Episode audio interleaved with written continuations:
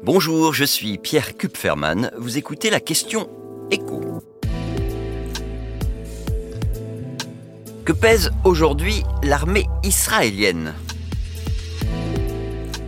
On entend souvent que l'armée israélienne, Sahel, est l'une des plus puissantes au monde. Qu'en est-il exactement? Selon l'évaluation annuelle réalisée par le CIPRI, qui est un institut indépendant qui fait référence sur le sujet, les dépenses militaires d'Israël s'élevaient l'année dernière à près de 23 milliards et demi de dollars. Ça fait 22 milliards d'euros et ça représente 4,5% de son produit intérieur brut. L'État hébreu est donc le 15e pays consacrant le plus d'argent à ses forces armées.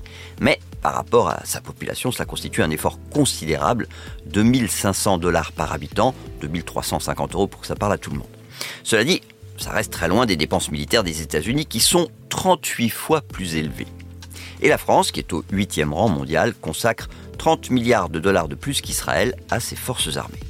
La particularité de Tsahal, c'est aussi la conscription. Ce n'était pas une armée professionnelle comme l'armée française. Ce système lui permet de maintenir en permanence 170 000 militaires des deux sexes sur le terrain, à quoi s'ajoutent 465 000 réservistes mobilisables à tout moment. Et si on prend le nombre total de citoyens aptes à intégrer les forces armées, eh bien ça représente 2 400 000 hommes et femmes.